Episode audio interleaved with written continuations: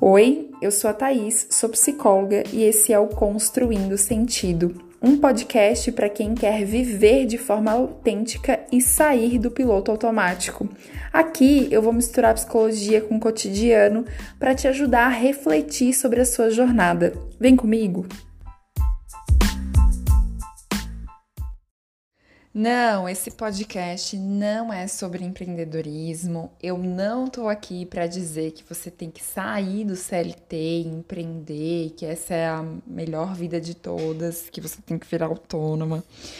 Mas é, esse podcast ele nasceu com o propósito de ajudar, de te ajudar a ter uma vida com mais sentido, e para mim, né, uma vida com mais sentido implica em conseguir sair do piloto automático e refletir, não só refletir, né, mas agir também em direção ao que é valioso para você. Por isso, nesse episódio, eu vou falar de um tema que no Instagram, no meu Instagram, arroba psicóloga, me pedem muito, né? Que é a minha recente mudança na minha carreira. No final do ano, eu pedi demissão na empresa que eu trabalhava, aqui na Unimed Grande Florianópolis. Eu estava na empresa sete anos e sete meses, é, como analista de seleção e desenvolvimento, né? Que era o cargo, o nome do cargo, mas enfim, que precisava ser psicóloga para ocupar. E aí, né, saí da empresa, pedi demissão, abrindo mão do reconhecimento que eu já tinha adquirido, de um bom salário, né, para a média brasileira, dos benefícios, do 13 terceiro, das férias, abri mão de tudo para atender na clínica, né, e para ser autônoma. Então, a ideia aqui é falar um pouco da minha história, falar um pouco de como eu superei esse medo da incerteza, de como eu saí da minha zona de conforto, de como eu lidei com os meus sentimentos, os meus medos, né? E o que, que me ajudou a tomar essa decisão. E eu acredito muito que mesmo que a tua história seja diferente, este episódio ele pode te ajudar a atravessar decisões importantes da tua própria vida né? Porque aqui eu vou falar de, de oito passos, digamos assim, né? Que me ajudaram é, a tomar essa decisão e a passar por esse processo. Estão me ajudando ainda, né? Porque mesmo que eu já tenha saído, enfim, tem é, as emoções elas continuam acontecendo. Então fica até o final para você entender o que eu tô te falando. Então, primeiro, eu vou contar bem em breve, tá? A minha trajetória para você, pra você entender um pouquinho de como eu sou também, né? Porque tudo que a gente passa também tem a ver com as nossas crenças. As crenças são as coisas que a gente carrega, né? Na, é, que tem relação com a nossa história, com o que a gente aprendeu. Então, eu nunca tive medo de, de trabalhar e de mudar a minha trajetória. É, ao longo dos anos, né? Eu comecei a trabalhar com 16 anos, porque eu queria ter meu próprio dinheiro, ser independente. Então, eu comecei como jovem aprendiz. E como jovem aprendiz, eu fiquei dois anos, né? Trabalhava num. Imagina, eu tô com 32, tá, gente? Então, alguns exemplos podem parecer um pouco antigos, mas eu trabalhava tipo na recepção, né, de uma empresa, passava fax, entregava correspondência, né, passava fax, entreguei a minha idade total, né. Mas eu trabalhava como jovem aprendiz nessa empresa, mas como era uma empresa do governo, não tinha possibilidade de ser contratada lá, então quando terminou o contrato eu saí. Trabalhei uns meses com telemarketing, sim, foi uma experiência super desafiadora. E aí, lá em 2008, quando eu passei na faculdade com 19 anos, eu logo eu arrumei um trabalho numa loja de calçados, onde eu era caixa e analista de crediário. Sim, analista de crediário para ver se as pessoas conseguiriam, né? Tinham ali as condições para fazer crediário na loja, gente. E lá eu fiquei dois anos e meio, era uma loja de shopping. E tudo isso foi, assim, muito enriquecedor na minha trajetória. E nos últimos dois anos da faculdade eu me planejei para ficar fazendo estágios, não só os estágios obrigatórios, porque eu precisava ter dinheiro, eu não, né, não tinha dinheiro assim para ficar, uh, meus pais também não tinham dinheiro para ficar me bancando sem trabalhar. Então eu fazia estágio remunerado, além dos obrigatórios. E aí foi quando eu me formei, Eu, né, não vim de família rica, tive tudo que eu precisei na minha vida, mas sempre estudei em escola pública, a faculdade eu fiz com bolsa do ProUni, como eu já falei aqui no outro episódio. Então, assim, eu não tinha pai rico para bancar eu ter um consultório, por exemplo, né? Então, eu precisava ganhar dinheiro e eu, quando eu me formei, eu fui para o caminho, entre aspas, mais seguro, né? Digamos assim, dentro da profissão, que foi trabalhar numa empresa na área organizacional. Não que eu não me identificasse, eu até me identificava com algumas coisas, tinha feito estágio, estava com 23 anos, então tinha muito que aprender sobre mim ainda. E fui, consegui trabalhar numa empresa, numa indústria. Fiquei um ano e alguns meses na parte de recrutamento e seleção, só que, enfim, o lugar, né, não era. É, não tinha muita oportunidade naquele lugar, assim, e não era muito valorizado, então eu, depois de um ano, um ano e pouco, eu me vi insatisfeita e decidi procurar outra coisa. E foi aí que eu encontrei a Unimed.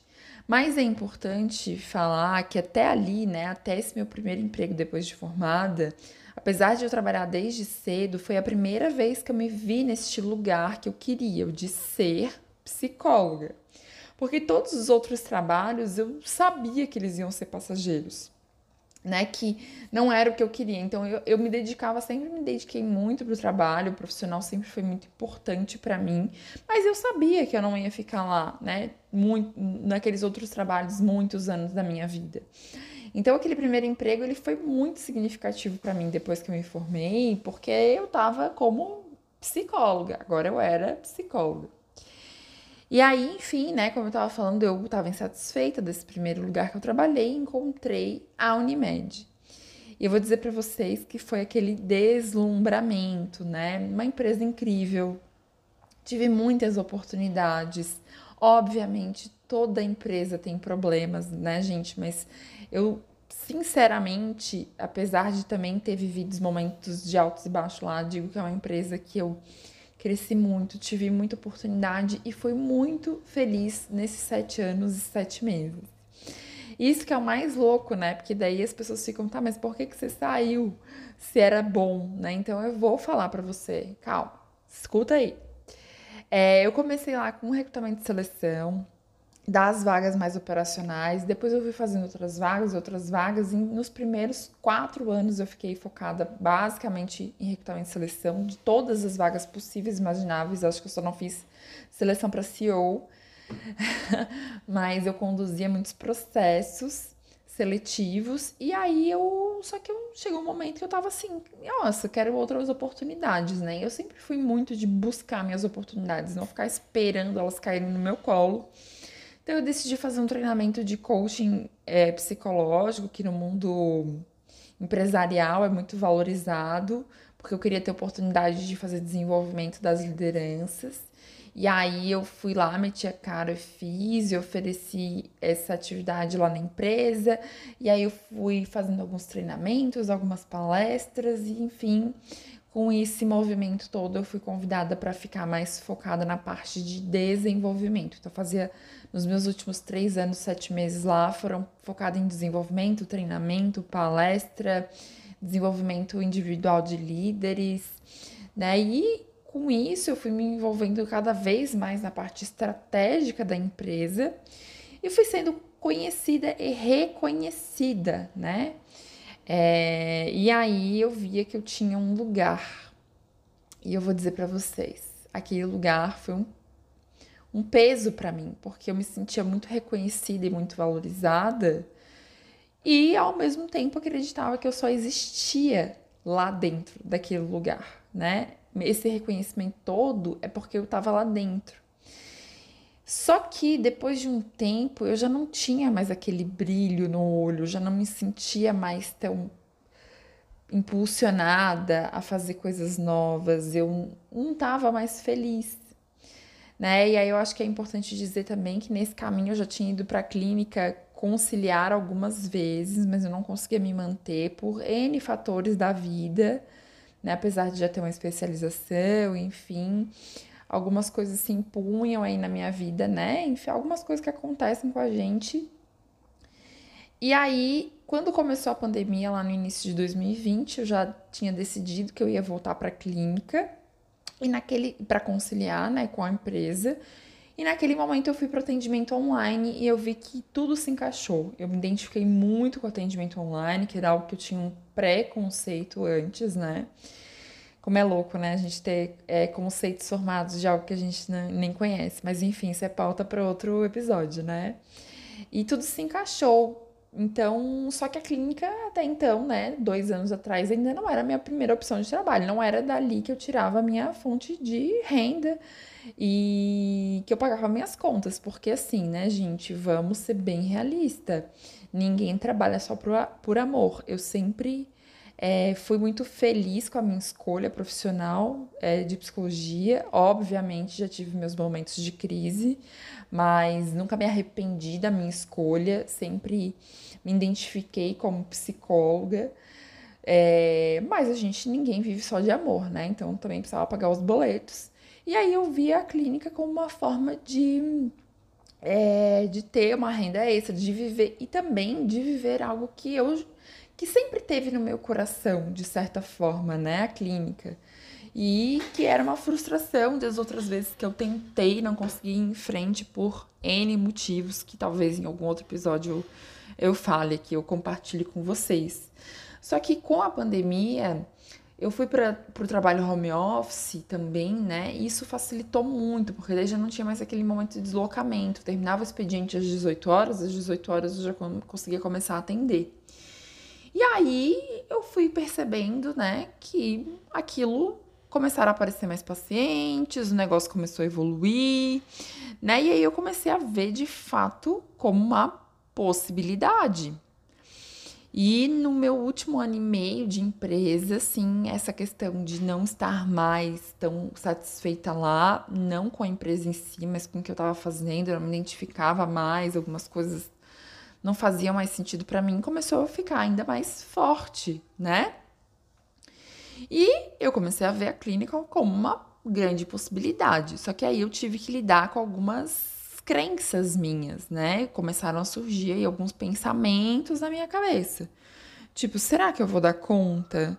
Né? Será que eu vou conseguir fazer dar certo? Será que eu vou conseguir atender bem, os, ter pacientes e conseguir ajudar os pacientes? Será que eu vou conseguir ter sucesso financeiro? E a principal que rondava muito a minha mente era: será que eu existo fora da empresa? E eu existo no sentido profissional, as pessoas vão me enxergar profissionalmente, porque lá dentro já era reconhecida, era muito confortável para mim. Eu tinha muita confiança da, das minhas líderes, né? Elas pediam para fazer um trabalho, um treinamento, podia ser com alta liderança, eu ia lá e fazia e executava e pronto. Muitas vezes eu não tinha nem que falar o que eu ia fazer, né? Então elas confiavam muito em mim.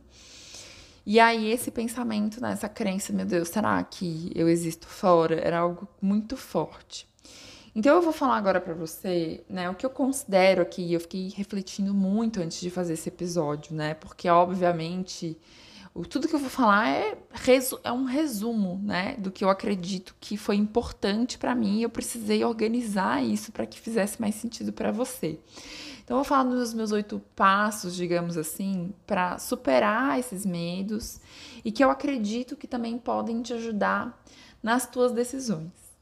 Então, primeiro de tudo, eu de fato olhei para esses medos, né, e racionalizei eles. Para terapia cognitivo-comportamental, que é a abordagem que eu sigo, né, dentro da psicologia, existe uma relação direta entre os pensamentos e os sentimentos e os comportamentos.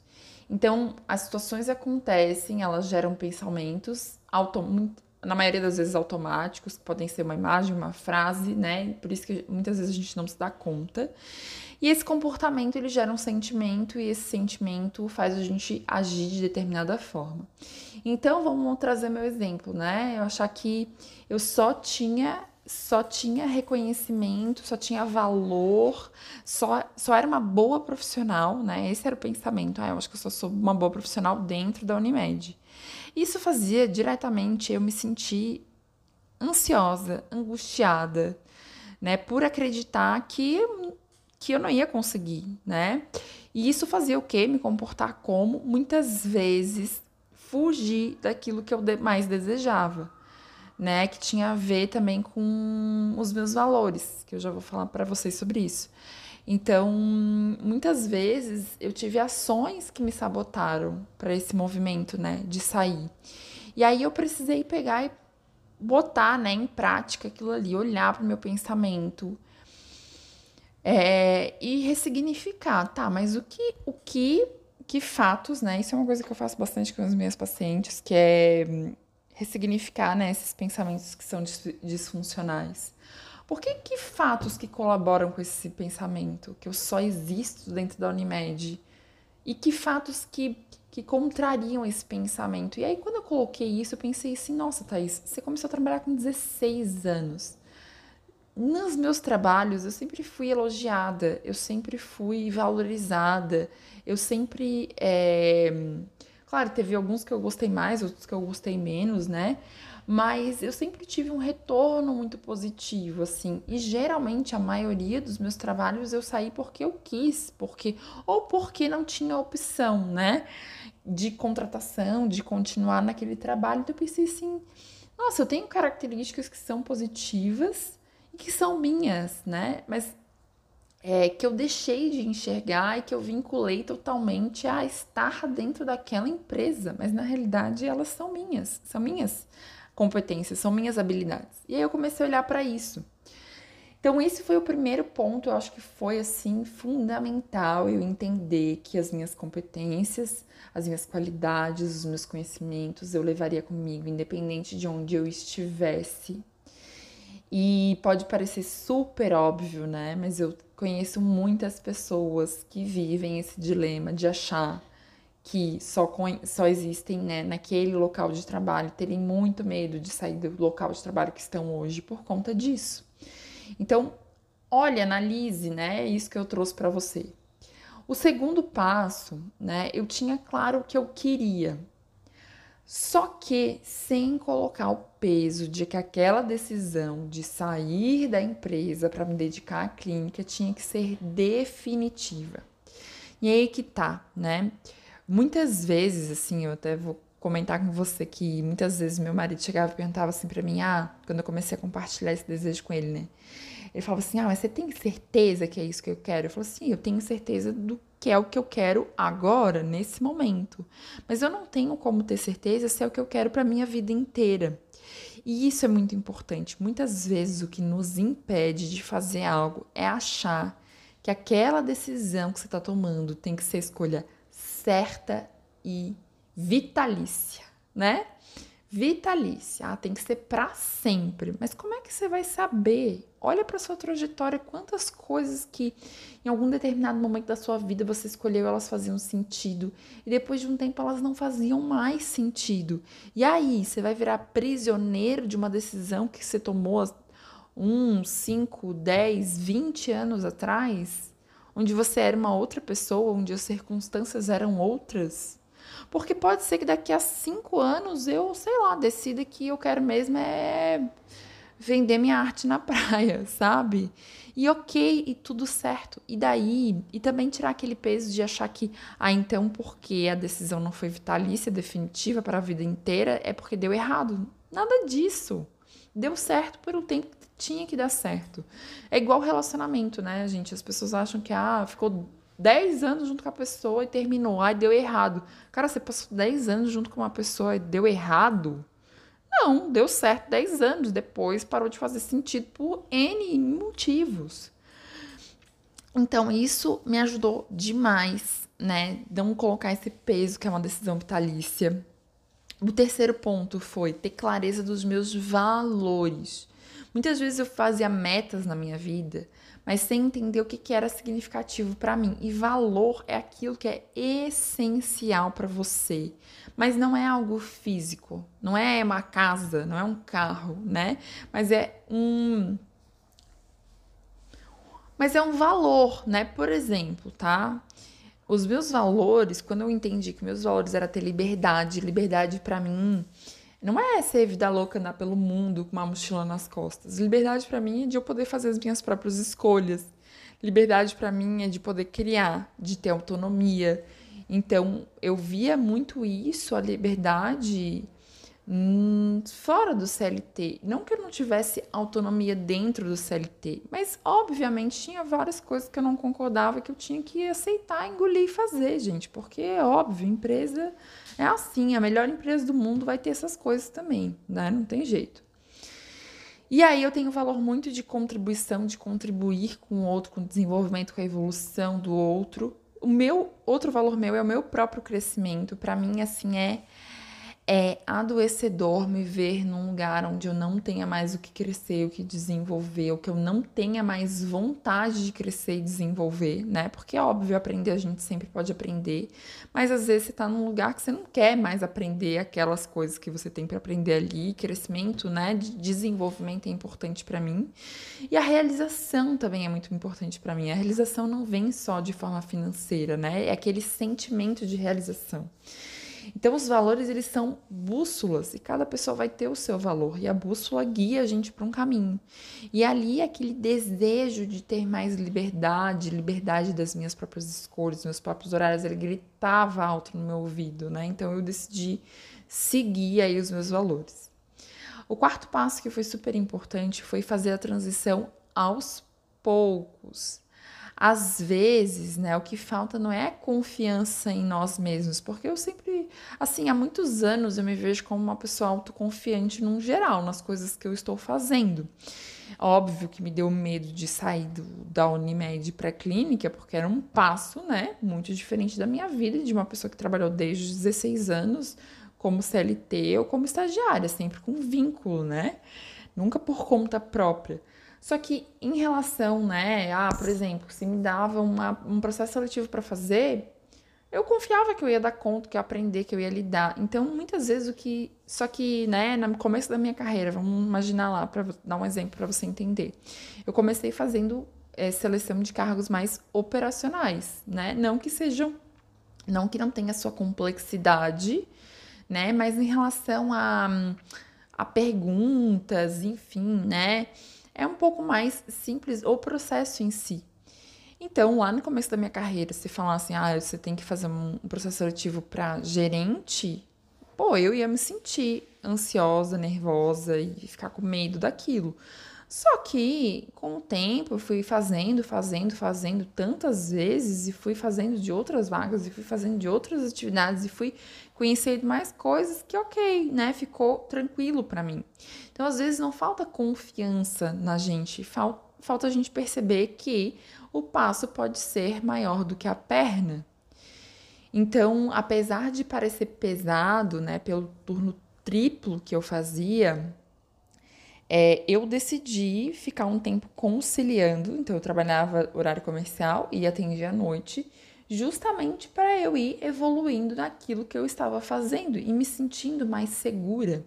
Inclu inclusive, esse é um princípio básico do desenvolvimento da autoconfiança, que é um dos pilares, é, para mim, mais importantes da autoestima, que é você se perceber capaz de lidar com os desafios da vida. Não é você, achar, você achar que você está pronto ou que você sabe tudo, mas se perceber com capacidade. E isso a gente só desenvolve fazendo, testando, fazendo, repetindo, repetindo, para evoluir. Né? Então eu decidi fazer essa transição aos poucos, justamente também para me desenvolver. É... E eu fazendo, eu fui percebendo que eu era boa naquilo também, né? no que eu era boa e no que eu precisava melhorar. Isso acontece em tudo na nossa vida. Então, eu, se eu tivesse assim a naquele momento, né, pensado não, eu vou sair para depois começar a fazer, talvez fosse realmente mais difícil para mim naquele momento este processo. Até no processo de ter realmente conseguido dar esse passo, né, de sair. O quinto passo que foi importante, que eu vejo que é ligado ao passo anterior, né?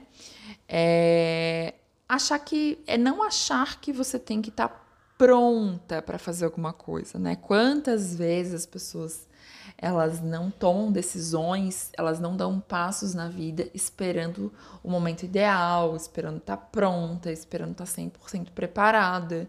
E isso não existe, gente. O caminho se faz caminhando. Obviamente que para eu me tornar psicóloga eu precisei estar cinco anos de graduação, né? Isso já foi um preparo. Precisei fazer os estágios obrigatórios. Isso já foi, um preparo. Fiz uma pós-graduação. Isso já foi um preparo. Então, óbvio que eu não estou saindo do zero, né? Mas será que existe aquele momento que você acha, não, agora eu estou pronta? Então, tu, cuidado. Eu vejo muita gente se, se escondendo, fazendo milhões de cursos, colocando milhões de barreiras e obstáculos. Ah, quando eu tiver tal coisa, quando eu fizer tal coisa, aí eu vou estar pronta para fazer. Mas, gente, tem coisas na vida que você nunca vai. Aliás, nada a gente não vai estar pronto. Nunca, nunca na vida a gente vai estar pronta para algo. É, será que alguém um dia é, esteve pronta antes de ter um filho? Não, né? Tem um monte de coisa que você aprende no caminho, que você achava que ia ser de um jeito, que é de outro. E você vai ter que aprender quando acontecer. Então, ok ter um preparo, né? Ter um preparo é algo é, importante. Você não precisa ser kamikaze e se lançar de qualquer jeito. Mas achar que você tem que estar pronta, né? É um grande problema, tá? O sexto passo é eu olhei para o contexto da minha vida, se aquele era o momento de tomar aquela decisão. Compartilhei isso com meu marido, porque hoje, né, as minhas decisões também impactam na vida dele. Então, entendi qual era o meu momento para daí ir para o sétimo passo, definir um plano, né? Um plano. E esse plano foi para questões concretas mesmo, sabe? Então, tá, ok. Para eu me sentir mais segura, eu preciso ter uma reserva de emergência.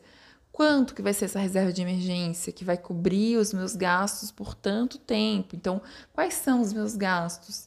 Ok, em quanto tempo? Então, agora eu já entendi quanto o valor que eu preciso guardar, quais os gastos que eu vou ter. É, em, em quanto tempo de trabalho eu consigo juntar isso? E o que, que eu já posso ir fazendo, né, para essa transição acontecer? Ah, então tá, então eu tenho que investir no meu Instagram. Ah, então eu tenho que fazer conteúdo. Ah, então eu tenho que fazer tal coisa. Então eu defini um plano com ações práticas. As coisas não ficaram só na minha cabeça, né? Então, isso é importante para você saber os passos que você precisa dar. E o oitavo ponto, né, que eu acho que é super importante, eu vejo que muitas pessoas não fazem, é eu não espero só alegrias dessa decisão. Porque eu vejo que assim, quando a pessoa ela tem um sonho, ela tem um sonho, né? Ela acha que, nossa, quando eu chegar lá e realizar esse sonho, minha vida vai mudar, vai ser incrível, tudo vai ser maravilhoso. Aí quando eu me formar vai ser incrível. Aí quando eu casar vai ser incrível. E a realidade não é essa, né, gente? Então, quando a gente acha que quando chegar lá no pote de ouro no final do arco-íris, tudo vai ser maravilhoso na minha vida, o tombo é bem grande, a frustração é enorme. Então, apesar de entender que, ok, era aquilo que eu queria, me preparei para aquilo, me organizei, venci meus medos, eu estava ciente de que eu ia ter os meus momentos de tristeza, de frustração, ainda de questionamento, porque toda escolha traz desafios né? Então, hoje eu tô super feliz com a escolha que eu, que eu tomei, tô super feliz, tô caminhando, tô progredindo, né? Tem altos e baixos? Tem também, né? Então, não, não tem como eu achar e ficar desejando que seja só alegria. Tem os momentos de dúvida ainda, tem os momentos de, de angústia ainda, tem os momentos que eu tô mais introspectiva. E aí o que eu faço? Eu me acolho, eu me acolho, eu me fortaleço nas, nos meus desejos, nos meus sonhos, nas minhas é, forças. Só que eu me acolho. Então, cuidado com essa expectativa de, ai, quando eu tomar uma decisão, daí eu vou chegar lá e atingir o que eu quero, vai ser maravilhoso. Porque aí a tendência é as pessoas se frustrarem e até desistirem, tá? Mas então não foi assim tudo aquilo que eu sonhei, aquele mundo dos ursinhos carinhosos. Não vai ser, né? Sempre vai ter algo na balança que vai pesar de forma negativa. Você tem que olhar para o todo e o seu todo ser mais positivo, o seu todo ser mais significativo, né? Então, para finalizar, eu quero dizer que hoje eu estou ainda me adaptando, né? E a gente também tem que entender que as coisas não acontecem do dia para a noite. Eu tô Eu saí dia 23 de dezembro, foi meu último dia, então faz quase dois meses, e eu tô me adaptando, me adaptando a essa liberdade de poder escolher os meus horários, de escolher o que eu vou fazer quando começa meu dia, mas também com a responsabilidade que vem, porque, né, eu preciso preciso fazer as coisas acontecerem também. É diferente de você ter aquela, entre aspas, segurança de ter o salário no quinto dia útil, de ter o décimo terceiro, né? Então, se eu não atendo, eu não ganho. Então, é, é, é lidar com a liberdade, com as dores com as, e com as delícias, né? Mas eu tô muito feliz com essa escolha que eu fiz. Eu acho que ela tá fazendo muito sentido dentro da minha vida, do que eu espero, do, do que eu desejo para mim. É, e eu, eu espero muito que esse meu relato, que esses passos que eu trouxe para você, eles possam te ajudar a organizar na sua cabeça aí o que, o que você precisa organizar, as decisões que você precisa tomar e acalmar o seu coração diante dessas escolhas, né? E quero reforçar, não se apegue às certezas certezas, no sentido de achar que você tem que ter certeza absoluta, de que a sua escolha tem que ser vitalícia, definitiva. E aí, para finalizar, eu quero deixar essa frase que eu amo e que por muito tempo ela foi minha companheira, assim, eu tinha ela no meu computador porque eu olhava para ela e aí aquilo me fortalecia ainda mais para seguir o meu caminho. E a frase é o seguinte: somos assim, sonhamos o voo mas tememos a altura.